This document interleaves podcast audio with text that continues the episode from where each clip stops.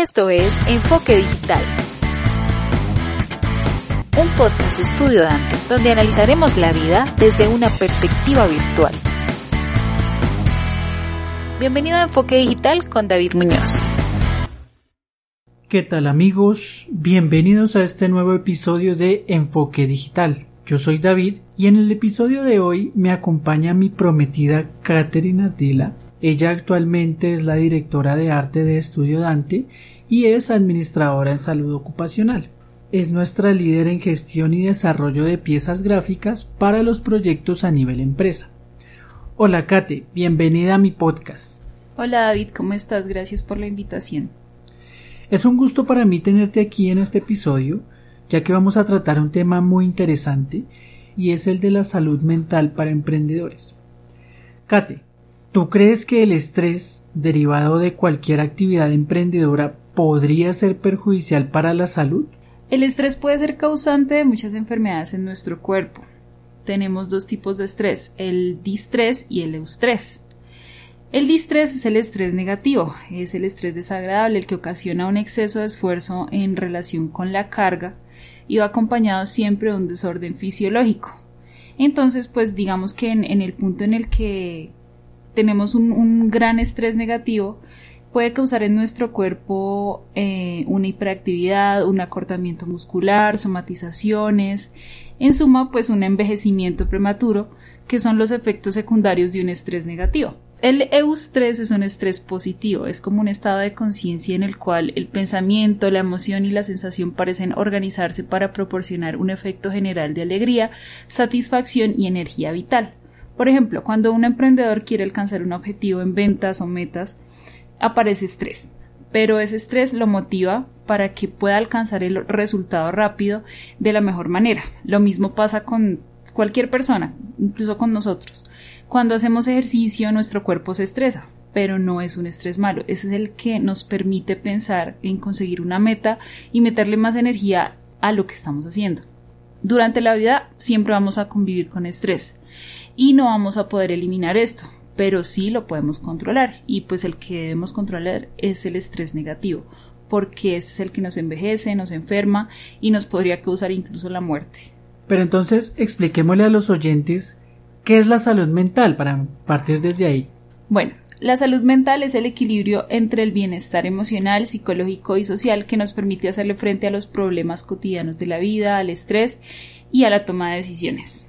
Entonces, es decir, que tener relaciones sanas será un factor determinante para tener una buena salud mental, ¿no?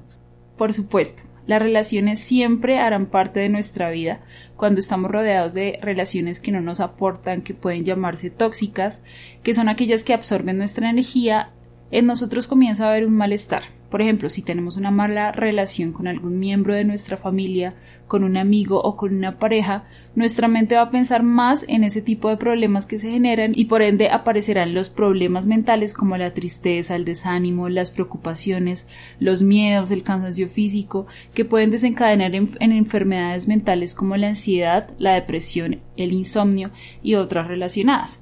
Por eso es muy importante saber construir buenas relaciones con las personas que tenemos alrededor, saber escoger las amistades y las personas que realmente queremos tener en nuestra vida y empezar a identificar aquellas que no nos aportan. Exacto. Recordemos que los emprendedores nos estamos relacionando constantemente con las personas, desde nuestra familia hasta los clientes. Aquí en este podcast hablamos del tema de la productividad y desde ese punto de vista, ser muy productivo, ¿qué tipos de consecuencias tiene para nuestra salud mental? Bueno, David, hay mucha gente que dice todo en exceso es malo. Ser productivo en exceso puede ser perjudicial para nuestra salud mental y también para nuestra salud física. Llegar a ser demasiado productivo puede significar trabajar, no sé, durante 12 horas seguidas sin descanso, trasnocharnos e incluso podemos llegar a sufrir de insomnio.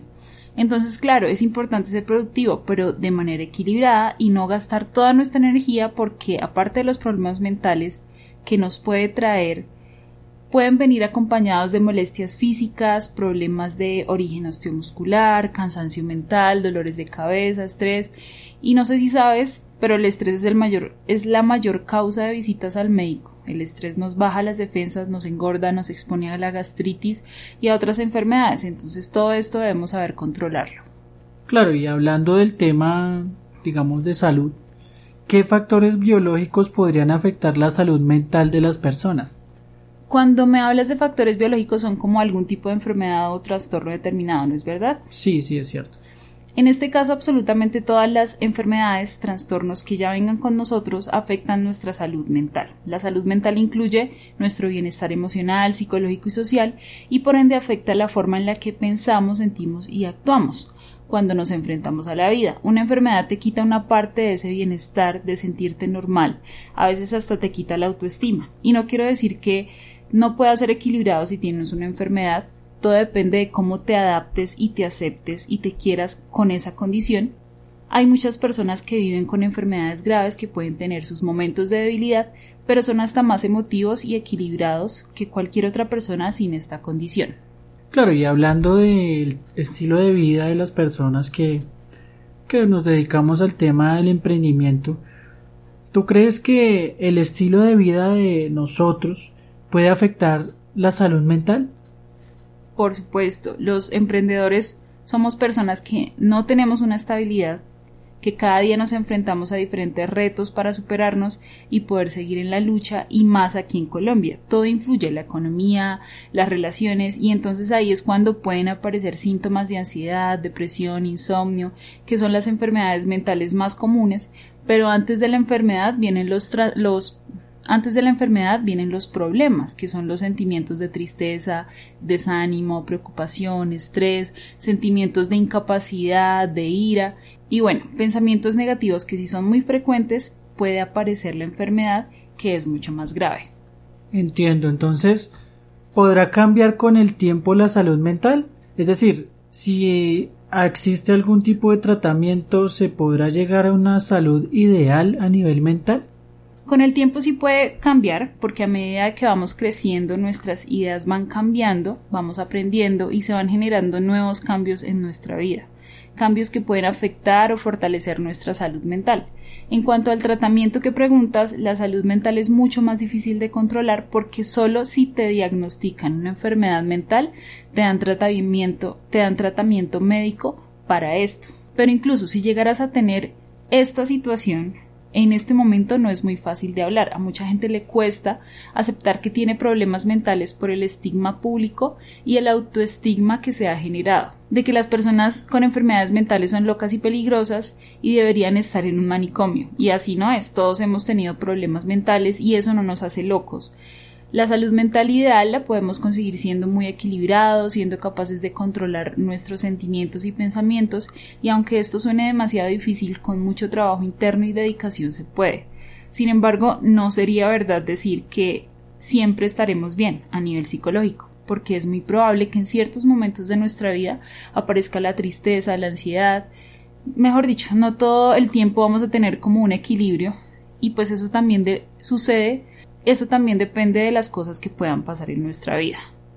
Kate, expliquémosle a los oyentes eh, cómo pueden hacer ellos para identificar esas señales de alerta para un posible trastorno mental. ¿Cómo hago yo para identificar si tengo un problema mental o si tengo un trastorno mental al cual deba darle cierto tipo de tratamiento? Bueno, todo depende, todo depende de qué trastorno mental pueda estar asociado. Por ejemplo, en la depresión unipolar, que es la más conocida, el estado de ánimo se asemeja a la tristeza de la vida cotidiana o a la que se puede manifestar en el duelo. El cuerpo puede moverse sin mayor dificultad y el problema realmente radica en ponerlo en marcha. Es como parecido a la tristeza, pero esto se hace diario, empiezan a aparecer problemas de concentración hasta que llega un punto en el que la persona ya no quiere ni levantarse de la cama. Los síntomas de una enfermedad del trastorno de la ansiedad pueden incluir preocupación excesiva por todo, intranquilidad, problemas para dormir, irritabilidad, sensación de estar apresurado, sudoración en las manos, cambios en el ritmo cardíaco, pero lo hace enfermedad cuando esto se presenta todos los días. Todos en algún momento hemos sentido ansiedad cuando queremos que algo suceda ya o cuando nos preocupamos. Ahora imagínate ese sentimiento horrible todo el tiempo y todos los días. Ahí es cuando ya se convierte en enfermedad.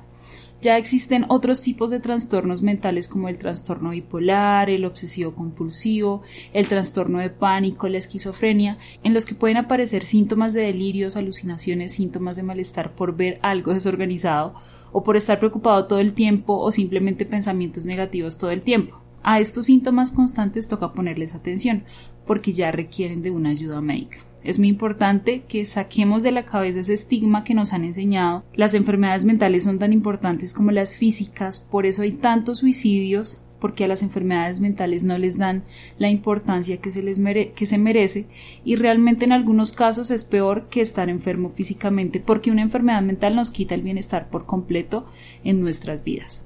Es cierto y por lo general los emprendedores tenemos poca energía porque nuestro cerebro está pensando en mil cosas al mismo tiempo, proveedores, eh, trabajos por entregar, proyectos, empleados, pagar la nómina, etcétera, etcétera.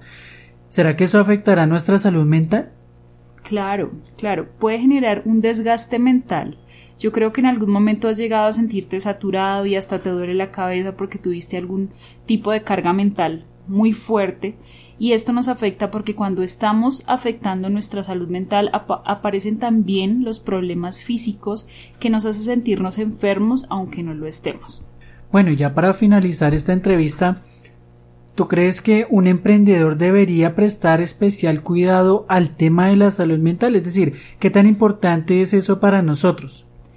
Sí, hay que prestarle mucha atención. Como dije al principio, la salud mental es tan importante para mantener un bienestar emocional, psicológico y social y para tomar decisiones, para actuar frente al estrés y más los emprendedores que están con la presión todo el tiempo. Para esto es muy importante practicar ejercicios de relajación como la meditación, la respiración constante, trabajar en las metas, fortalecer las relaciones, ser agradecido, hacer ejercicio, alimentarse bien, hacer las cosas con pasión, disfrutar el tiempo de calidad con la familia y con amigos e incluso sirve tomarse un minuto al día unos minutos al día para relajarse y parar. A veces tenemos tanta presión que no nos tomamos ese tiempo que puede ser necesario. Aceptar el presente y seguir luchando por eso que deseas conseguir. Todas esas prácticas fortalecen nuestra salud mental y por ende nuestro bienestar y como puedes ver son prácticas muy muy básicas que nos pueden ayudar mucho. Claro, y hoy en día vemos que el mundo se va inclinando más hacia ese lado, ¿no? Hacia los trabajos autónomos pero no se presta mucha atención a los inconvenientes que puede traer en las personas trabajar desde casa. Bueno, Kate, muchas gracias por estar aquí en este podcast. Con mucho gusto, muchas gracias por la invitación, muy chévere, muy gratificante la experiencia. Bueno amigos, espero que les haya servido este episodio de Enfoque Digital. Para los que no saben, Kate tiene un podcast y un canal de YouTube donde habla de desarrollo personal. Cuéntales un poco a los oyentes de qué se trata ese podcast y, cómo te pueden buscar en YouTube y en las diferentes plataformas. Bueno, eh, mi podcast se llama Un Mejor Inicio.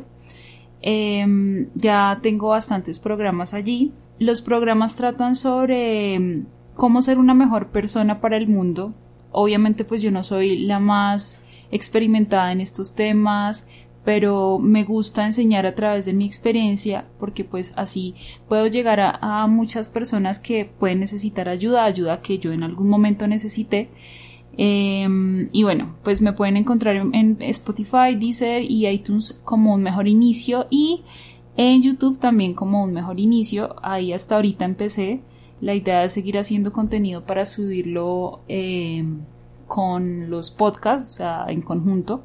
Y, nada, pues los espero por allá. Amigos, gracias por escucharnos el día de hoy y me gustaría que nos dejaran sus comentarios en la cuenta de Instagram de Estudio Dante, si tienen más preguntas para Kate o si quieren que hablemos de algún tema en especial. Sin más que decir, les deseo una feliz semana y recuerda, si no vives para servir, no sirves para vivir. Recuerda seguir en Instagram a todas las cuentas Dante.